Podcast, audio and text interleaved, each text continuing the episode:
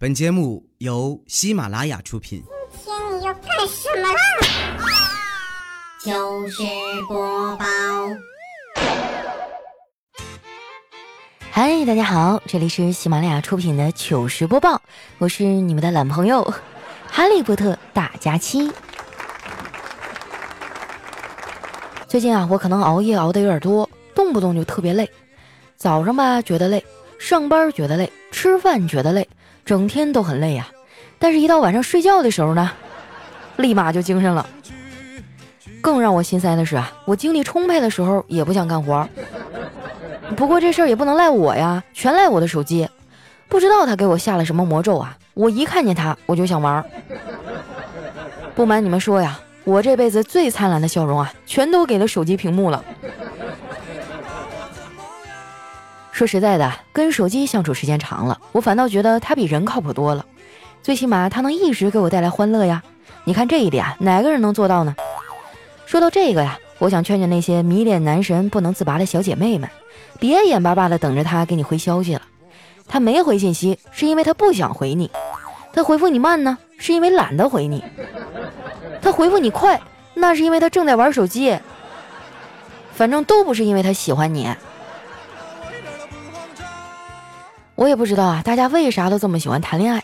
现在这个世道啊，我觉得连房产中介都比恋人靠谱。中介打电话会直接问你要不要买房子啊？哎，你说不买，啪一下他就把电话给挂了，不会浪费彼此的时间。不像恋人，谈了很多年啊才告诉你不合适。如果只是谈恋爱还好，可以风花雪月、浪漫激情，但是恋爱谈着谈着就容易谈婚论嫁，那个时候你会发现。大家瞬间就回归现实了。我身边呢有很多对恋人啊，就是这样，本来挺恩爱的，比翼双飞的，结果一要结婚啊，就会因为彩礼呀、嫁妆啊、哎房子加不加对方名字啊，因为这些事儿分道扬镳了。当然了，也有想一直恋爱不结婚的人。我看丸子啊就有点那个倾向。丸子妈都催他好几次了，让他跟叨叨啊赶紧把婚结了，丸子都没有同意。我问他为什么呀？他一脸痛心疾首地说。佳琪姐，结婚也太可怕了吧！结了婚就要生小孩，生了小孩就要把我的零食分给他一半，好舍不得呀！想到我就觉得好痛苦。你看这个吃货的思维哈，果然与众不同啊。不过结婚这事儿呢，确实得慎重，毕竟婚礼也是一件挺麻烦的事儿。奇葩说呢，有个叫菲菲的辩手哈，曾经说过。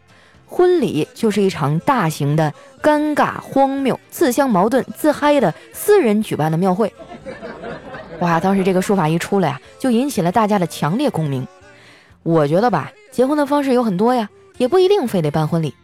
哎，不知道你们想过没有啊？其实潜水是最好的结婚方式，因为这样就可以提醒新人，从这一刻起，你就要学会忍气吞声了。在婚姻这座围城里，哈，你只有学会了包容和理解，才会得到幸福。不信啊，你们就看我哥他们一家，不就是因为我哥的隐忍和包容，才能过得这么幸福吗？上周末啊，我爸妈去乡下吃席，我嫂子做的饭。做饭的时候呢，我哥说啊，我们人不多，做三个菜就好。结果我嫂子没听，愣是做了五个菜。吃完饭啊，还剩下好多。然后我嫂子呢，就以我哥嫌弃他做饭不好吃为由，让他连着做了两天的家务，而且呢，还买了一件新衣服赔罪。后来呀，我把这事儿当成段子啊，讲给办公室几个人听。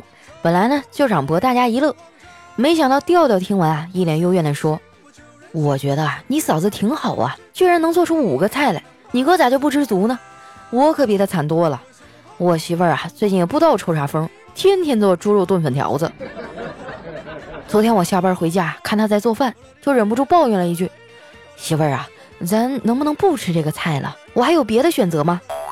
我媳妇儿啊，当时瞪了我一眼，说：“有啊，你可以选择吃或者不吃。”我都被他逗乐了。我说：“调啊，你也不容易。哎，对了，你和嫂子结婚多久了呀？那嫂子怎么还没学会做饭呀？”调调啊，就苦着脸说：“哎，快三年了，这时间过得真是太快了。”丸子听到这话呀，在旁边插嘴说：“调哥，你别总感慨时间过得快，要想时间过得慢点，那还不简单呀？你做几分钟平板支撑试试。”调调啊，当时就被怼得没声了。要我说啊，丸子就是太年轻了，你怎么能这么揭人家短呢？就调调那个肚子啊，做平板支撑，那和趴地上有啥区别呀？也不知道丸子这孩子，啥时候能成熟一点？你问我什么样算成熟啊？我觉得吧，女孩真正的成熟就是能管理自己的情绪，而男孩真正的成熟，啊，那是不可能的。当然了，凡事都没有绝对啊，也有个例。我们公司楼下那家首饰店的老板呢，就挺成熟的，说话办事儿哈都特别稳重。人长得也很帅，简直就是传说中的钻石王老五啊！不瞒你们说啊，我一直都在琢磨着怎么能跟他认识一下。结果办法还没想出来呢，人家就离开了。前些日子啊，他在店门口呢贴了一张告示，上面写着“本店已易主”。知道这个消息以后啊，我伤心了半天啊。没想到我昨天去那家店里逛，发现他依旧在店里忙活，我就忍不住问他：“老板，你不是已经把店卖给别人了吗？”怎么还在这儿啊？难道你已经沦落到给别人打工的地步了？老板摇摇头说：“没有啊，是我结婚了。”哎，你说好好一帅哥啊，说结婚就结婚了，果然好男人都是别人的。丸子看我有点伤心，就跑过来安慰我。他说：“佳琪姐，你别难过了，这个结婚了，还有别的呀。”我叹了一口气啊，说。我就是觉得吧，有点太突然了。这有啥的呀？每个人都有属于自己的圈子呀。说着呀，丸子就捏了捏自己肚子上的游泳圈。我无奈地说：“我对生活啊，真的是太失望了。我的明天到底在哪儿啊？” 丸子说：“佳琪姐，当你对明天没有期待的时候，就去网上买点东西，等着收快递吧。这样你就会觉得生活又重新充满希望了。”我觉得他说的好像也有点道理，拆快递哈真的是太爽了。最近呢，管我们家这片的快递员换人了，哎，换了一个逗逼的小哥。之前呢，有一次快递啊送来的时候我不在家，就让他把快递啊放在门口的消防栓那儿。等我拿到的时候呢，随手查了一下物流信息，发现上面显示签收人消防栓。后来呢，我刷某个短视频的 APP 啊，竟然还在上面刷到这个小哥的作品。不看不知道，一看吓一跳啊！他的粉丝哈居然比我都多。一问才知道，这哥们儿已经拍了很长时间短视频了，也投入了很多的时间和精力，最近啊才有一点起色。我发现很多事儿啊就是得死磕。现在的人呢就是太着急了，不过只是认真了几个月啊，就想得到别人辛苦好几年的成果，到头来还怀疑自己不行。可是啊，成功不是眼红得来的，失败也不是因为对比而存在的。沉稳踏实，戒骄戒躁，少瞎想，多磨练，才是目前最应该做的事儿。所以呢，就让我们一起来加油吧！还有啊，那些个还在上学的朋友，一定要好好学习，不要被现在某些浮躁的风气带跑偏了啊！天天想着啊做网红赚大钱，真的不是那么容易就能成网红的。更何况，就算你要做网红啊，那也得有一定的知识底蕴才能走得长久。之前呢，我们单位有个领导家的孩子就是。天天琢磨着啊怎么出名，结果今年高考就没考好。前几天呢，我在公司里啊碰见那个领导，没忍住就问了一嘴。我说：“领导啊，你们家公子今年高考成绩怎么样啊？”那领导听完啊，苦着脸说：“别跟我提那小兔崽子，总分考的呀都没有老子的血压高。”不瞒你们说呀，我当年学习成绩就不咋地，平时不好好学，离高考还有一个月，我开始慌了。我妈呀，还安慰我说，临时抱佛脚也是个办法，没准呢还能考上一个普通学校。我觉得这老太太啊根本就不了解我，别人的考前冲刺复习哈那是查缺补漏，而我呀那是女娲补天呢。后来呀，高考成绩下来了，我上了一所哈尔滨的学校。那时候没有高铁呀，回家都得坐火车再倒汽车。从小我就没有离开过家。大一的那个国庆哈，我特别想家，就给我妈打电话，我说妈，我想你了，我想回去看看你。我妈说，回来路费得多少钱呢？我想了想说，来回差不多七百多吧。我妈顿了顿啊，说，那你把那七百块钱给我，我发一张自拍照给你。其实啊，我也知道老太太当时呢挺想念我的，她就是心疼钱。去学校报道的头一天晚上，我妈嘱咐我半天，让我出门在外多留个心眼儿，小心被别人利用。我觉得啊，他就是多此一举，只要我足够废物，那别人啊就利用不了我。而且啊，和人沟通是有技巧的。我的沟通小技巧呢，就是跟人说话之前啊，先傻笑一下，第一时间啊向对方表明，哎，我这个脑子不是很行。这样呢，对方那个心理准备啊就先做起来了，万一以后出了问题啊，也不好责备我。还有哈，更重要的一点，生活不是写作文，千万不能滥用修辞，特别是反问。之前呢，我去理发店里做造型，洗头发时候啊，水有点烫，我就随口跟那洗头的小妹说。还能再热一点吗？然后啊，就差点被他给烫秃了。洗完头啊，这小姑娘一边帮我吹头发，一边跟我闲聊。聊到恋爱这个话题的时候啊，我问她喜欢什么样的男孩啊？她说自己啊喜欢有少年感的男人。周围一圈大叔啊，听到这个话匣子瞬间就打开了，一个个啊都开始显摆自己的情怀啊，证明自己年轻。我觉得呀，他们可能对“少年感”这个词儿呢有些误会。在女孩子的心里啊，有少年感的男人是那种身材修长、轮廓明晰、没有大肚腩、双下巴、头发浓密柔软、不秃顶不打结、眼神清澈不猥琐、穿搭清爽啊不穿立领的 polo 衫、紧身裤、体味清新、没有烟味、汗臭味和廉价的香水味儿，和某些老男人自以为的那种精神上感觉很年轻啊，真的一点关系都没有。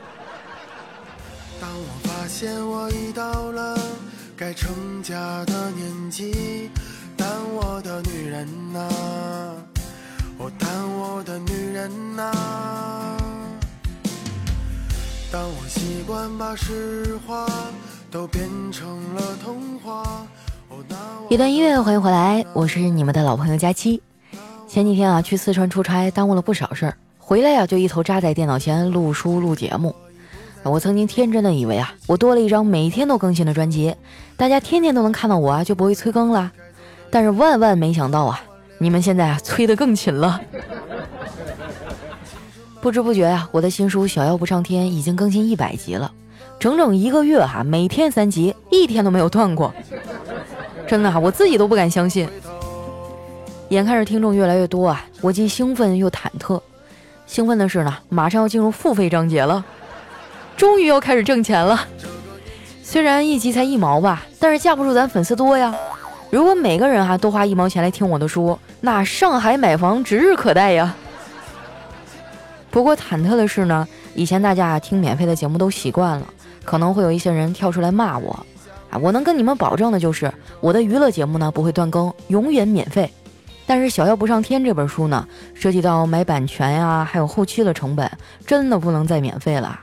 你们要是喜欢听呢，就去支持一下啊！反正前面一百多集都是免费的，不喜欢听了也没有关系哈。我争取下一本书呢，录一个 VIP 会员免费听的版本啊，这样你们也能省点啊。不过现在也不贵啊，一毛钱一集，十块钱你能听一百集。我光是录都得录一个多月，反正多余的话就不说了哈。谢谢大家的理解和支持吧。接下来呢，看一下我们上期的留言哈。首先这位呢叫汉淡诗社，他说为了佳期下载了喜马拉雅，害怕打错字儿，特意打了佳期如梦，然后呢又把如梦两个字给删掉了。哎呀，你可真是个小机灵鬼啊！我的名字太吃亏了啊，就很多听众输入法都会自动显示佳琪啊、假期啊，然后就搜不到我啊。你说这个冥冥当中我流失了多少的粉丝呀？下面呢叫溜溜溜木匠啊，他说和男生称兄道弟，和女生骚话连篇，这讲的简直就是我呀！我也不知道为什么总能和男生们混成兄弟 啊，那你就要低头看看自己了，是不是你的正面和他们长得一模一样啊？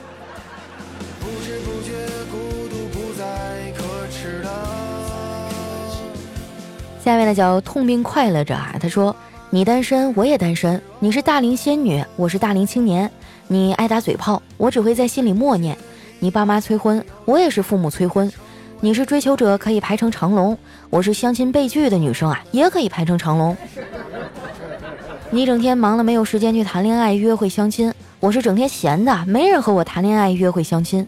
唯一相同的是啊，我们俩都是单身，只不过你是太优秀了，耽搁了。而我是太差劲了，落下了。以前呢，我在一家国企上班，稳定工作，无聊空虚没激情，于是工作了五年，果断辞职了。现在回家一年多，也没做出些成绩来，没有人认可，父母只希望我早点结婚，而我不甘心，还想再折腾一下。如今啊，又陷入了死循环。到底是听父母的，还是坚持自己的想法呢？这是年龄越大越难啊，考虑的方方面面的事儿太多了。最后，祝你越长越漂亮，早日脱单吧。嗯，首先非常感谢啊，你跟我分享了这么多心里话啊，但是我有两个地方要纠正你。第一呢。啊，就是你说，只不过你太优秀了，而我是太差劲了，这个我不同意。我觉得你一点也不差劲，因为有很多人啊，他们都没有你这样一个勇气踏出舒适圈，但是你做到了，哪有什么事儿啊可以马上就见到成果呢？你只是需要一点时间而已啊。另一点呢，就是你说我追求者排成长龙，哪有的事儿啊？哪儿呢？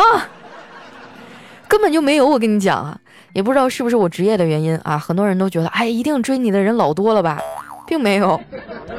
你看我每天写稿子啊，一定要在一个密闭的空间啊，身边不能有人打扰我。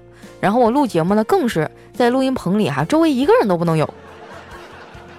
我每天都是在这样的一个封闭的环境当中去工作，也没有什么时间去接触外人。不瞒你们说哈，我饿了么都已经是黄金 VIP 了，天天吃外卖，然后也很少出去吃饭。啊我倒是希望工作不那么忙，以后嗯就去多接触一下男生，但是真的啊，手头的活太多了。嗯，哎呀，这么一想，我觉得也好难啊。但是我还在坚持啊，对不对？你看，男生这个社会对你们还比较包容，但是女生等到年纪很大不结婚，就会有很多人指指点点。我还在坚持啊，所以你也加油啊！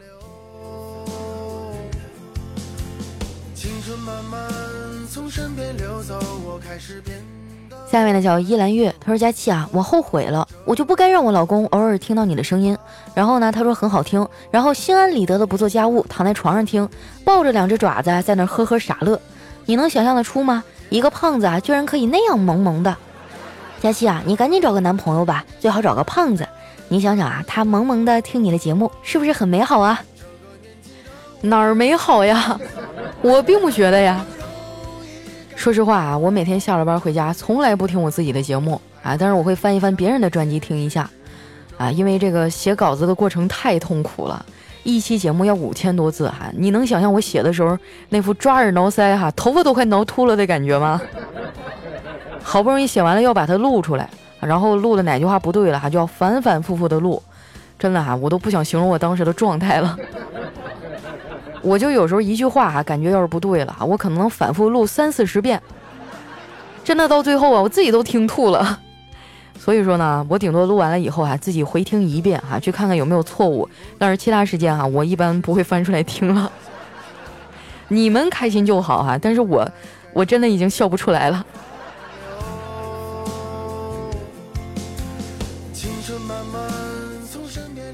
下面呢，叫张景熙的好爸爸。他说啊，终于在好奇心的驱动下，在网上搜索了一下你的真容，好漂亮的东北大妹子呀！本来以为听声音啊，以为你是会像乔碧罗那一类型的女汉子，结果真人这么美。希望佳期呢永远这么年轻快乐，支持你哦。还有啊，你和孟爷爷的合影看着好奇怪啊，估计他这个月老也没有把握把你送出去，所以才一脸的茫然。啊，你说的是我微博上那一张和孟非的合照是吧？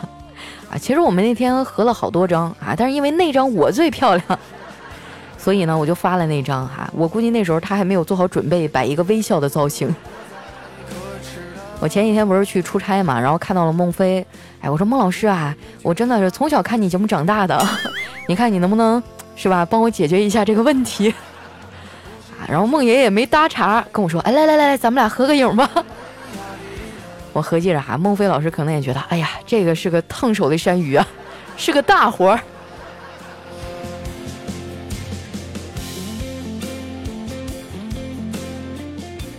下面的叫我的假期我做主，他说佳期啊，你的小妖更新的真快真刺激，还有啊，非常六加七真的不够听啊，每一次啊我都要攒一攒再听。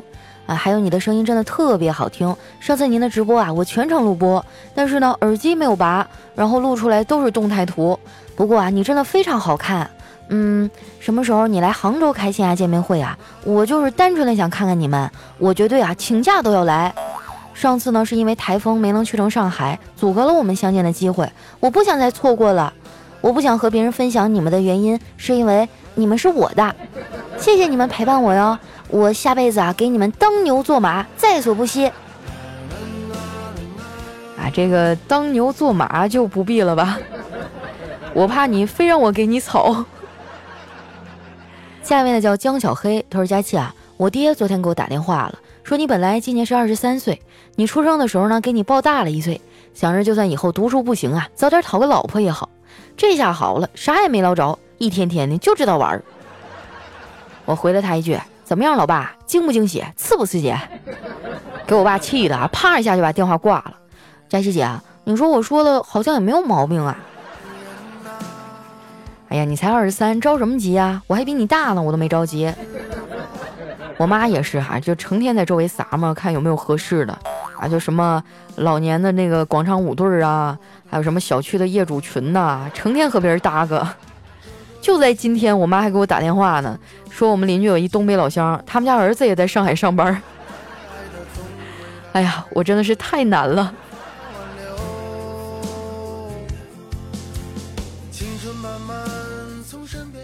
下面的叫日出印象哈，他说最近啊发生了很多事儿。昨天吃完饭，我走到卫生间想抽一支烟，发现了一只蟑螂。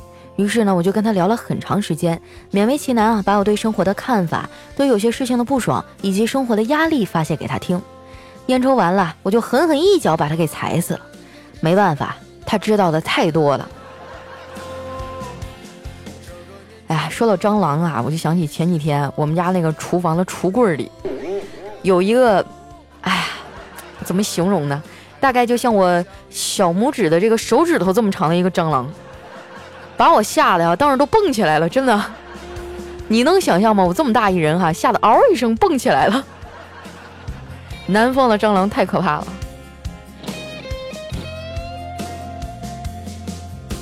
下面呢叫多拉 A A 萌，他说一男生呢鼓起勇气向一女生表白，女生说。明天下课以后，你从校门口往外走，到第四个路口右转，我告诉你答案。第二天呢，这男孩精心打扮了一番，兴冲冲的去了。回来以后呢，哥们儿七嘴八舌的问结果，这男生啊失望的说：“那个呀，是一个死胡同。”哎呀，这个拒绝也是够委婉了哈。来看一下我们的下一位，叫佳期的陆墨。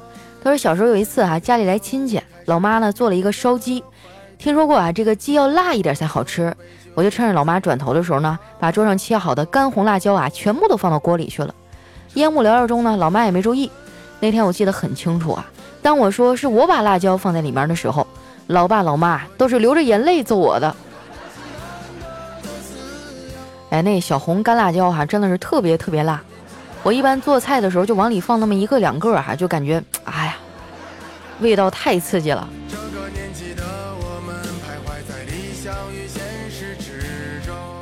下面呢叫千山人迹哈，他说我媳妇儿的一条牛仔裤找不着了，我就帮着找，就在他找过的地方发现的。他叹了一口气啊，说：“哎，我一到找东西的时候眼睛就瞎了。”我呵呵一笑，媳妇儿又接着说：“当初找对象的时候也是。”啊，所以说爱情都是盲目的嘛。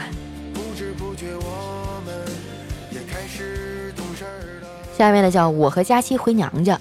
要是失恋的侄女啊，以泪洗面，我就安慰她：“叔是过来人，你要相信啊，一次失恋没什么，以后还会遇到更好的对象。”他抽泣着回答：“你骗人！”我说：“我可是你叔，我骗你干啥呀？”他吸了吸鼻子啊，说：“我是说你都没有谈过恋爱，你根本就不算过来人。”哎呀，扎心了，老铁呀！